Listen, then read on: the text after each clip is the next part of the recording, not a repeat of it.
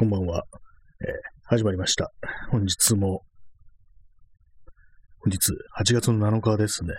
時刻は23時2分です。今日は91回ですね。今日で91回。昨日90回だったということで、まあ別に数字にね、あの、何回という数字に答えりはないんですけども、まあだいぶ長いことやってるよななんていう、まあそんな話でございます。はい。えーまあ今日ね、今日何もしてない、かつ、どこにも出歩いてないっていう感じで、もうなんでね、なんでこんな時間になってんだろうっていうようなところで、不思議なんですけども、いつの間にか一日が終わっていたというような感じで、まあ、大体ね、こう土曜日だとかそういう日、ね、晴れてれば、まあそ何もなければ外出ようかななんていうふうに思うタイプの人間なんですけども、やっぱこの状況をちょっとやめておこう的な感じで、まあ、じっとしてますね。まあ夜中とかね、まあ夜遅い時間とかなんか人のいないところにスーッと行ってなんか、こう、行ってみるなんてのもいいかもしれないですけども、でも結構ね、いろんなところでこう、やありありますからね、いろんなことが、いろんな人がいていろんなことを言うよっていうあの、キリンチのドリフターの歌詞でありましたけども、ね、まあそうそうだよっていう感じですね。いろんな人がいろんなところにいて、ねいろんなことをしてるっていうのがあるんでね、まあそういうなんか人との接触がリスクになってしまうという大変な世の中になってると、そんなわけでございますけども、皆様、無事に過ごされているでしょうか？昨日、あの、このね、ライブ放送をやった後に、こう久々に、ポッドキャストの方を録音して更新しました。やっぱりあれ違いますね。このライブとね、全然違うなっていうようなことは思いました。で、あの、まあ、最初に音楽が流れるようにしてるんですけども、やっぱりね、そのオープニングテーマ的なものがあるとちょっと気分っていうのも結構違いますね。こっちもなんかもう無理にでも流した方がいいのかなというようなことは少し思いましたね。何かこう、スピーカーから流してマイクに拾ってもらう的な感じで、こう、やるっていうね。普通にこの録音したものとかとかをね、こう、繋いで流すっていうのがこの放送ではできないんで、ただただマイクで拾った音しか流せないんで、だからまあその、ね、適当にこう流す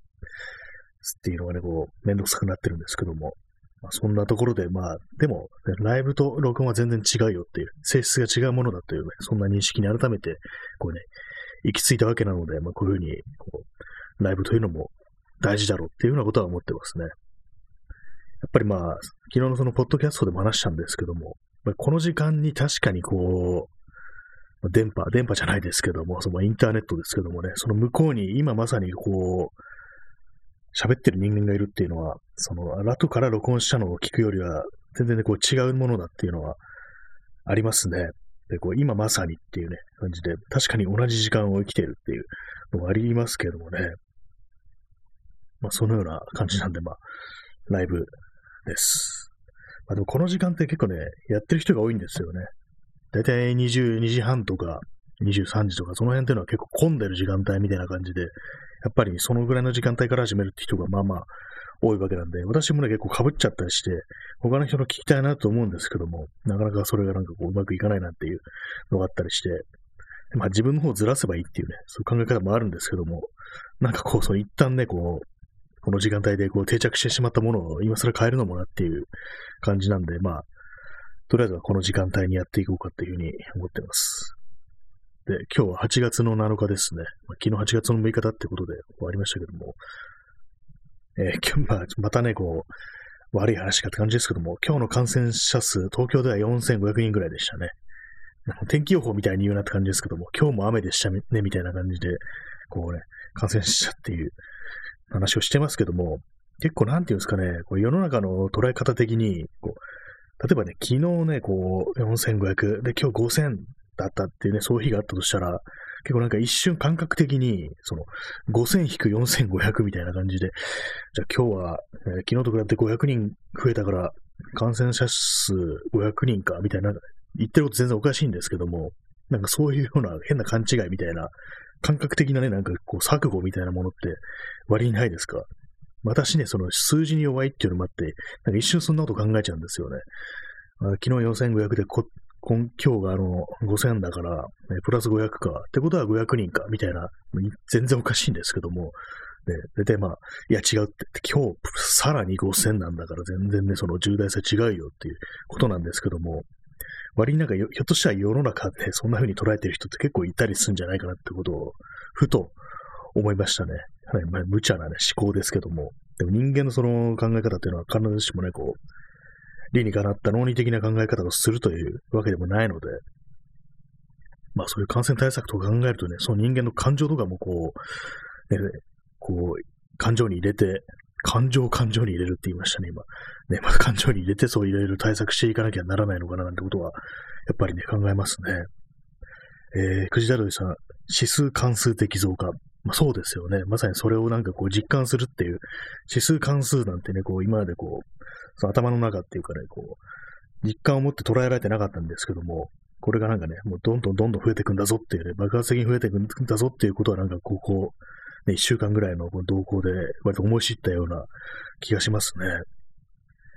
でもなんか今のこの検査体制ってものがちょっと限界なのかな的な感じのは思いますね。だから今日も4500ぐらいでとどまってんのかなっていう、実はみたいなのね、結構あるんじゃないのってことはね、まあまあ思ってしまいますね。で、まあそういうね、普通にこう、そのまあ感染症、ウイルスの悪い話というのに比べて、さらにね、またなんか今日、今日というかね、昨日から通り魔ですね、通り魔というかなんていうかもう、それこそね、こう女性を狙った犯罪っていうものがね、また起きてね、なんか本当に毎日すごすぎだろうみたいなこと思いますね、本当に。DJ 黒猫の子にさん、お水、かっここぼした。ありがとうございます。このお水こぼしたね、結構謎なあれですけど、なんか面白いですよね。こぼれた水がなんか急にふっとね、こう、目の前に現れるというね、やつなんですけども。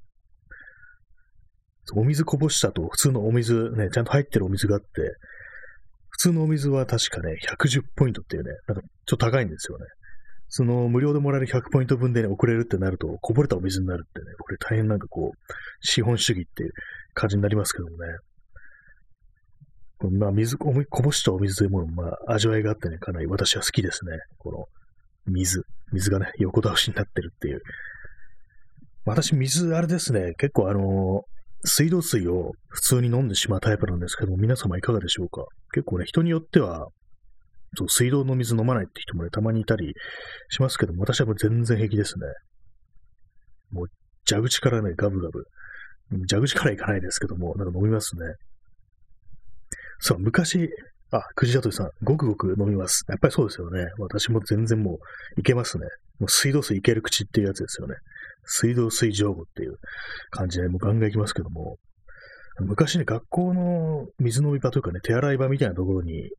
こう、蛇口ありましたけども、あれなんかくるって回って上を向くようになってましたね、確か。で、なんか、その、うがいだとか、まあ、水飲んだりするときは、その、くるってね、上に向けてこう、蛇口ひねってこう、飲んだり、こうね、こう、カラカラカラとうがいするなんてのありましたけども、今急に思い出しましたけども、あれを、あれにこうわざとね、口をつけて飲む、ね、こう、調子者というかね、こう、ま、汚いやつがね、だいたいいましたね、そのクラスに一人ぐらいは。やめろやって言われてるのに、こう、口つけて飲んでるっていうのがね、いましたけども、何だったのかなっていうね。関節キスとか言ってね、なんかもうタブー視されるっていうね、そんなありましたけどもね、なんかこう、子供の頃の衛生感覚っていうのは結構謎な感じあったなというふうに思ったりします。でもなんていうかこう、まあ子供ですからね、結構喉が渇くなんてことがあったりして、普通に学校でもあの蛇口からぐいぐい飲んでたような気がしますね。で、その割となんか冷たかったような気がします、水が。で、この暑い夏の日のにね、こう、あの蛇口からね、ごぐごぐいってるのってなんか結構その、美味しかったような気がするなっていうのをね、ふっとね、思い出したりしますね。その蛇口の頭に思い浮かべると。まあ、そんな感じで、まあ、水を飲み飲みお送りしてるんですけども、と言いながら、まあ、今ね、こう、片腹に空になったボトルがあって、今日はあの、補給なしで、こう、30分喋ろうかと思ってます。水ね、1日なんかあの、2リットルぐらいいけっていうふうに言いますけども、私あれなんですよね、結構その、コーヒーばっかり飲むタイプなんで、今日水がね、いい加減になっちゃいますね。これ、あの、寝る前になってね、慌ててなんか1リットルくらい飲んだりすることもあるんですけども、結構ね、こう、まあ、じっとしてる人がね、まあ、外出たりし汗かくと、まあまあ飲む時あるんですけども、あんまね、そう動いてない時とか外に出なかった日っていうのは、やっぱりこう水を飲む量が減りますね。でもなんか水中毒というものもあって、あれがなんかあの、血液中だったか、なんか体細胞中の何だったか、なんとかなん監督がナトリウムがこう、薄まってなんか死んでしまうということがあるらしいんですけども、たまたまね、ちょっと、昨日ね、水中毒とか検索してたんですけども、そしたらですね、アメリカだったかどっかの水早飲み競争的な感じで、どんだけ飲めるか競争みたいなやつですね。あれで6リットルの水を一気にガーッと飲んだね、女の人が、その水中毒で亡くなったなんて、そういう事例がありましたね。6リットルで死んじゃうんだっていうね、それちょっとびっくりしたんですけども、まあね、その人のまあ体調だとかね、こう、体とか、まあその体格とかね、そういうものも結構関係するのかなと思うんですけども、6リットルで人間が、ね、死ぬんだっていうね、ことをね、思うとなんかこう、ちょっとびっくりですね。普通にの毒のないものを飲んでて死ぬっていうので、驚きなんですけども、昔のね、あの、昔やってたアニメで、あの、漫画日本昔話っていうの、覚えておいででしょうか？ご存知でしょうか？まあ、それ、それでね、あの、米をね、米を食って死ぬっていう話があったんですよ。それはですね、結構その、まあ年貢がね、きついということで、その山の中にね、隠れ田んぼみたいなものを、ね、開墾してね、作って、そこでこっそり、ね、白い米をこう、ね、生産して、で、まあ、そこをまあ隠、隠れなんで、隠してあるんで、そのね、こう、取られないわけですよ、年貢として。だからまあ、その誰にもね、こう、知らないような場所でそういうふうにこっそり育てて、で、まあ、一人ね、その白米をね、こう、バクバク頬張るなんていうのがね、楽しみだったっていう一人の百姓がいたなんていうね、そんな話あったんですけども、で、最後ね、結局その、白米をね、食べてね、こと切れるなんていうね、そんな終わり方をするっていう、この話何だったんだろうって思うんですよね。まあ、ハートありがとうございます、昨日もハートいただいたんですけども、ちょっと見落としてましたね。そういうわけで、ね、その、米をね、食って死ぬというね、確かね、その、どんな絵絵だったかな。結構その、茶碗をね、がね、こう床に転がってて、その、男が、こう、なんですかね、その、土間の方に崩れ落ちるような仰向けで感じで、でそこに傍らに茶碗が転がってて、それで、そのナレーションがあの市原悦子だと思うんですけども、もう正確には忘れましたけども、こと切れておったそうじゃ、みたいな感じで終わるんですよね。米を食って死ぬという衝撃的な終わり方をする、そんな話がね、ございましたけどもね、ちょっとびっくりしましたね。あ、くじやさん、五目ご飯ありがとうございます。ね、これも米ですからね、五目ご飯、非常にこうね、その時代の人が食べたらね、それこそ感激でね、こと切れてしまうかもしれないですね。五目ご飯を食べて死んだ男なんていう、そんな話が昔話にあってもおかしくないかもしれないですね。五目ご飯って言うと、これ確か期間限定のなんかギフトみたいなやつですよね。結構そのラジオトークってのは、こう送れるやつが入れ替わるんですよね。その五目ご飯ありがとうございます。ね、そういう、まあ昔、漫画日本昔まして結構怖い話がまあまああったりしてね、私もなんとなくね、うっすら覚えてたりしますね。なんか妙に今回怖いな、みたいな感じで。まあ白米でね、白米も、まあ水も取りすぎると死ぬっていう、そういうことなんですけどもね、さっきあのね、水の早飲み競争みたいなのしましたけども、なんかそういうの聞くとあの思い出すのがあの、有名なね、あの、スタンドマミっていう映画のブルーベリーパイでしたっけ？確かあの、早食い競争っていう、まあ、非常にこれあのね、今食事中の方がいたらすみませんって感じですけども、その主人公のね、ゴーディっていう男の子がこう考えた物語、まあ、映画内の、まあ、物語なんですけども、早食い競争で、こういつもね、その、太ってていじめられてる少年が、こう、復讐のために、こう、わざと、その、早食い競争出て、で、まあ、戻すっていうね、非常にこう、すごいね、こう、復讐の手段っていうね、で、パニックに陥れる、そういう話があるんですけどもね、あれを思い出しますね、なんか早食い競争っていうと。何なんですかね、アメリカの早食い競争っていうのも結構いろんなところでやってるんでしょうかね。なんかホットドッグの早食いとかありますよね。なんか日本人のね、こう、なんですかね、アスリートが出てね、こう優勝したりしてたっていうのがあったと思うんですけども、まあ、どこの国にもああいう大食いってのはありますね。たまになんかね、ああいう大食いだとか早食いとかって、その YouTube とかでね、結構見たくなるときあって、ふっとね、見ることがあるんですけども、この間、あの、水泳選手が一日のうちに取るカロリーを、そう一回の食事全部取るっていうチャレンジをね、してる人がいて、まあこれ結構有名な、ね、その、大食いの人なんでね、アメリカ人だと思うんですけども、あの、マット・ストーニーっていう人なんですけども、まあ、その人が、なんかやってるのを久々に見て、で、まあ、普通にまあ、その途中で諦めてたような気がしますね。これは無理でしょうっていう。なんかああいうのをやってる人も、なんか死なないのかなって普通に思ったりするんですよね。なんか致死量のカロリーをこれ摂取してるんじゃないかね、みたいなことは結構思うんですけども、なんかああいうの不思議なんですよね。大体あれなんかやる人、痩せ型なんですよね、しかも。一体何がどうなってるんだって気しますけども、逆になんかこう、その広がったりするのかもなっていう、その胃とかが、あの、腹筋とかがあると、あまりその色が胃が広がる余地がないから、そんなにたくさん食べられないなんていうね、ことは聞いたことあるんですけども、痩せてたりして、まあそのね、あんまりこう、そのムキムキじゃないね、マッチョじゃない人の方が、なんかそう、実は食べれる余地が結構あるのかななんてことは思ったりしますね。前はなんかね、こう、笑いながら見てたんですけども、最近はなんかこう、大丈夫かなこれみたいなね、こう、気が死ぬのではみたいな、そんなことを考えながら見てしまうようになりましたね。だから前ほどはそういうのを見なくなりましたっていう、そんな話だったんですけども。まあね、わざわざライブでなんかすごくどうでもいい話をしてますね。今日本当にでもね、なんか何もね、こう、してないというかね、何何もね、こう、ないんですけども、なぜかね、今日一日、一日中じゃないですけども、そう YouTube で、その、昔のね、こうビジュアル系のバンドの動画なんてのを見てたりして、で、その中でね、あの、マリス・ミゼルっていうね、のがいて、もう多分今活動してないのかな、のがいて、それあの、まあ、悪名高いと言ったらあれですけども、あのね、すごくうさんくさいガクトっていうね、人がいますけども、そのね、その人がなんかあの在籍してたというグループ、グループってなんだって話ですけど、バンドで、なんかね、こう、まあ、知って、知ってはいたんですけども、たまになんかね、ああいうすっごく大げさな感じのね、音楽というものをね、聴いてみたくなる時があって、時折なんか再生したりするんですよね。なぜか。で、なんか、その手のね、やつを今日、結構な時間聞いたりしてましたね。で、なんかあの、いろいろね、そういうの見てると、その、まあ、カバー動画みたいなのあるんですけども、私も歌ってみましたみたいなのがあって、でまあ、それまあ、そういうような音楽やってる人がね、こうチャレンジしましたみたいな感じで、こう、スタジオみたいなところとか、まあ、あるいはね、こう、部屋をね、こう、ホームスタジオみたいなところで撮ってたりするんですけども、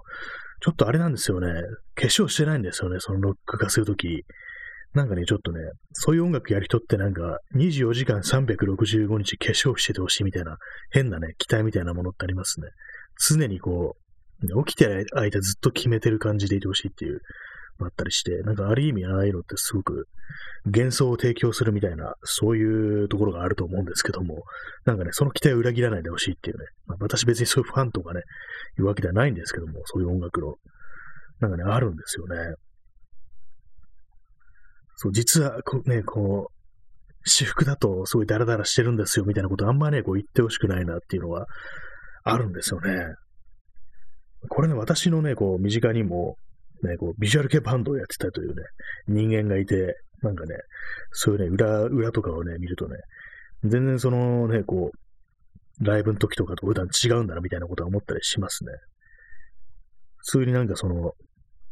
いろんな音楽聴いてるなっていうのがあったりしてね、こう、うんっていう、まあそれ当然普段ね、化粧してないですからね、そんな無茶な話はないですけども、なんかね、こう、ああいうね、音楽やる人は常にこうね、決めてほしいな、なんていうのがありますね。まあ、音楽っていうのを、なんかそういうなんかね、割となんかその地に足のついたとか、こう、リアルっていうよりは、どっちかって言ったら私の場合はこう、その、ね、一夜のね、幻みたいなもの、そういうものをこう見せるっていう、そういう方がなんか割とこう好きというかね、まあロマンがあるなみたいなこと思うんですけども、だからね、あんまりこう、その、なんていうんですかね、ラップとかね、あんまり聞かないっていうのは、そっちかもしれないです。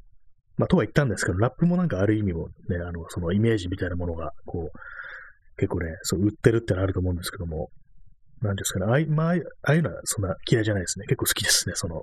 俺が俺がみたいな感じのね、ラッパーっていうの、割とね、その、いいなっていうふうに思ったりするんですけども、なんかこう、あまりにもね、こう、字を見せすぎるっていうのもなんかこう、その、ミュージシャンというかアーティストというかね、芸術家だと、なんかちょっとそこまで、ね、見せなくてもっていうふうに思うことはまあまああったりはしますね。はい、なんかもう完全に取り留めもない話してますけども、結構そういうふうにあの着飾って、こう、まあ、幻想というかね、こう、いろいろこう、ね、ゴージャスな感じに見せつけるっていうのは、あの、グラムロックとかってね、そういう感じなのかなって思うんですけども、まあ私、そういう音楽あんま聴かないんでね、全然分かってないんですけども、まずね、どういうバンドがそのグラムロックと言われてるのかっていうのもあんまわかんなくて、昔のあれですかね、あの、デビッド・ボーイだとか、あの辺かななんていうふうに、まあ、その辺のね、結構その適当な認識しかないんですけども、なんかね、ああいうようなね、あれはこう、あってほしいなと。いつの時代もああいうものはあってほしいななんていうふうに思ったりしますね。まあ、これ大変苦しい時代ですけども、そういう感じでね、こう、パッと見からね、普通じゃないっていうのをそういうのを見せつけていくような、そういう存在、芸術家がいてもいいんじゃないかっていうことは常に思ったりしますね。ですね、やっぱりあの、この録音と違いますね、このライブっていうのはこう、なんか取り留めもない話をしようと思うんですけども、なんかやっぱりこう、まあ具体的にどうかっていうのがあるんですどう違うのかって言われると自分でも言えないんですけども、なんかね、こう、何かが違うっていうようなことは思います。ちょっと自分でなんかちょっとその喋ってる途中で自重気味になってしまうっていうか、割となんか、俺は何を言ってるんだってこと結構思いがちですね。こっちのライブの方が、なんか、割とそんな感じになりますね。まあそんな感じでね、今日ね、だから、あれなんですよ。今日っていうかね、この放送もですね、なんか化粧とかね、してね、向き決めた感じでなんか、こう、行こうか、行くのもいいんじゃないかと思いましたね。全然見えないです、このね。全く見えない向こう側ね、マイクの前に座ってる一人の男が、バリバリのなんか白塗りみたいな感じでやってるっていうのもちょっと面白いかもしれないですけども、まあ、見えないんで面白さも何もないですよね。全く見えないですからね。まあ、化粧はね、ちょっとね、抵抗あるんで、できないネイルしてるとかね、なんか、自分で今何言ってんだと思いますけども、ね、そんなことふと思いましたね。でもなんか最近なんか男性でもね、その爪を塗ってるって人が、まあ、いますよね。私は別に全然そういうのをやりたいというね、タイプでもないんですけども、まず見た目がね、そんなのとてもじゃないっていう感じのね、ルックスなんで、あんまやろうとは思わないんですけども、まあでもそういう人間がね、逆にやってるっていうのも、まあ、笑えていいのかなっていうふうに若干思ったりしますけどもね。まあ、結構ね、その、なんていうんですかね、自分の見た目だとか、そのまあ男らしい、男らし子らしくないっていうね、そういうことに対するなんかその葛藤みたいなものってのは私はこう全然こう感じたことがなくって、まあね、せいぜいね、あの、まあ、あれかな、色が白いぐらいですかね、その、なんかこう人がなんか、子供の頃はなんかね、すごい色が白いなんていうふうに言われたことがありましたけども、日に当たった方がいいっていうね、なんかそんなことを言う、なんか、ね、デリカシーのない大人がいましたよね、昔は。不健、なんか日に当たってないイコール不健康みたいなね、こう、色が黒くなってないイコール不健康みたいな、そういう考えの人って結構いたと思うんですけども、昔は。なんかね、そういうことに対する、まあちょっと苛立ちは多少ありましたけども、それ以外のね、なんかことに対して、まああんまり感じないですね。割となんか体もでかい方なんでね、そういうところでこう、あまりこう、外で危険な思いをするってことは全然ないんでね、あんまりこう幸いその辺のことをコンプレックスに思わずに生きてこれたっていうのはあるんですけども、そういうのもね、人によっては結構ありますからね。いや、DJ ちゃんぽさん、さっさばありがとうございます。ね、この、いいですね、さっさば。さっさばいつ見てもいいよなっていうね、非常にこう資本主義に毒されたこうコメントをまずしてしまいますけどもね、こうねせっかくのこのポイント毎日毎日使い切っていただくという、まあ使うとどうなるんだって話ですけどね、別になんか、あれなんですけどもま、ハートもありがとうございます。なんかこの、ポイントもね、使ったら使った人に対してもなんかね、こう、あったらいいんじゃないかなってことは思うんですけどもね。あんまりこのラジオトークのシステムというものはあんまりこう、認識してないんでね、あれなんですけども、なんかね、こう、せっかく送なら送った人になんかいいことあってもいいんじゃないかなとかね、ありますね。まあね、そんな感じでこう、今何なんでしょう、資産は。あ、そうですね。その、見た目でそんな、こう、危ない、危ないというかね、こう、あんまコンプレックスっていうのがないっていう、あれなんですけども、結構ね、その、すごくね、痩せ型のね、私の知り合いですごく痩せてる人がいて、まあ、背が高くてね、ひょろっとしてるってタイプなんですけども、やっぱりね、その人とか、海とかあんま行きたくないっていう風に言ってて、なんでかっていうと、そのまあ、そうガリガリなのちょっと見られたくないんだよね、みたいなことをね、結構言っててね、いう人がいて、まあやっぱりそういうのいろいろあるよなっていう個人個人ありますね。私はまあそんなにこう気にしてないですけども、結構人によってはっていうのがあったりするんで、なかなかね、こう、海の遊びって難しいですよね、結構ね。あまあ、日の当たるとことか行きたくないとか、こう、あんまりこう気軽に誘えるようなね、レジャーではないですね。私、あれなんですよね、こう太陽をとにかくとにかく浴びたくないという風になりましたね。もう一昨年、あの、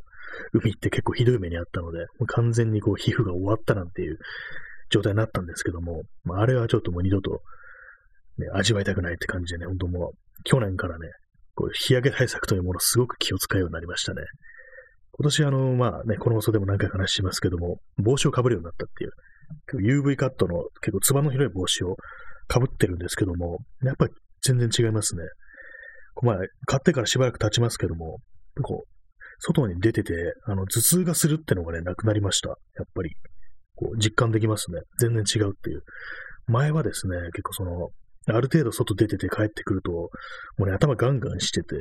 あ、これちょっと軽い熱中症なのかななんていうふうに思ってたんですけども、それがないですね。やっぱりこう、熱によってそういうのが起きてたんだってことはあるんだなってことに気づきましたね。やっぱりあの、おすすめです。その、紫外線をね、こうカットするのに帽子っていう。あ、の、日傘っていうのもありますけどもね、最近。あれもなんかね、結構不思議ですけども、男が日傘なんてっていうね、なんか未だにそんなこと言ってる人いるんだって感じでびっくりしますけどもね、あの、ね、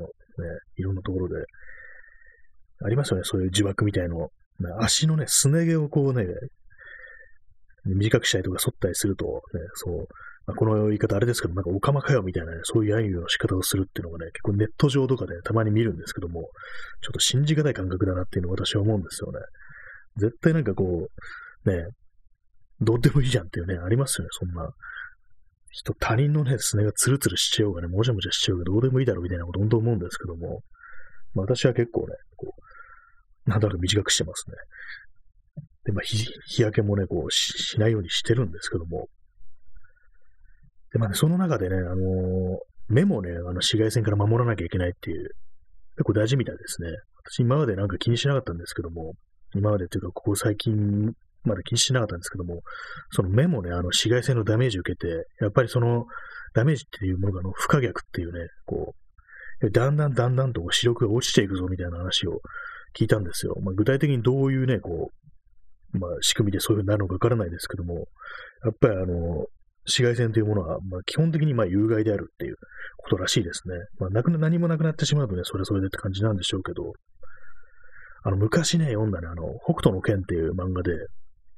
そのね、子供がですね、その砂漠地帯をこう、ずっとね、こう、歩く羽目になって、で、その、ね、目がね、ちょ見えなくなっちゃうっていうね、そういうエピソードあるんですけども、え、まさかってね、そのね、読んだ時は思ってたんですけども、どうやらの紫外線で失明するってのを、ね、あんまりにもね、強いと、あるらしいなってことを思いましたね。まあ、これ裏取ってないんであれですけども、まあ、目にダメージがあるっての間違いないみたいですね、やっぱり。そういうわけなんで、あの、皆様もね、あの、外出るときとかね、サングラスとかね、した方がいいんじゃないかなっていうふうに思いますね。私も最近はこう、できるだけやるようにしてますね。もう日中とかは。結構ね、日本人ね、あの、サングラスというものをあんまかけないっていう、抵抗があるっていうね、そういうのを言いますけども、結構外国だとね、普通にこう、真夏とかね、紫外線の強い時期はサングラスするの当たり前っていうようなことは言いますね。まあなんか、あの、サングラスって結構おしゃれみたいなね、こう、観点で見られますけども、やっぱり実用品だってことは、あの、私かけてみて思いました。あれは全然こう、目が楽っていうの、ありますね。こう全然違いますからね、こうカット眩しくなってね、こう、逆光とかで、こう、目がやられるってことないのが、こんだけ楽なんだっていうのは結構感じますね。あとなんか日本人海外旅行すると急に調子に乗ってサングラスかけるなんていう、そんなそんな文化があるようなイメージあるんですけども、で、あの、日本に帰ってくるとしないっていうね、風なね、感じのあるんですけども、なんかぜひね、こう、このね、国内にいても、普段の生活からそういうね、旅行気分でこう、サングラスとかかけるのいいんじゃないかなというふうに思ったりしますね。まあというか、あれもなんかまあ難しいですね。あの、似合う似合わないっていうの結構気にしちゃうんで、私もなかなかこう、一旦ね、これって決めるとそればっかりかけてて、新しい何か買うかっていう気にならないんですけども、で結構ね、お店のね、店頭でああやってこう試着してるのが、やっぱり私でもね、あの、なんか、ちょっと恥ずかしいみたいな、照れくさいみたいな感じってあるんですよね。似合わないやつをかけてしまったとき、あ、しまったみたいに 思うこともあったりして、まあでも実用品なんだほど何でもいいから、その、ね、光を遮るようなものはね、こう、かけたいなって思うんですけども、まあこういうご時世ですから、なんかほんとバイザーみたいな、ゴーグルみたいなやつつけてくるのいいですよね。絶対に外から飛沫が侵入しないような感じのやつつけるのね、結構いいんじゃないかと思うんですけども。私も今、今使ってる、そのバイク用のゴーグルみたいなのあるんですけども、それがだいぶまあちょっとね、こう、ゴムとかが伸びてきたんで、新しいの買おうかなぐらいのことを思ってるんですけども、なんかね、ほんと異様な形のやつとかね、かけてみたいですね。なんかオークリーとかね、あのサングラスメーカーありますけども、結構変なやつを出したりしてて、ちょっと冒険してみるのもいいかななんてことを思ったりしてます。そんな感じで本日よくわかんない感じでお送りしました。えー、この辺りで終わりたいと思います。それでは、さようなら。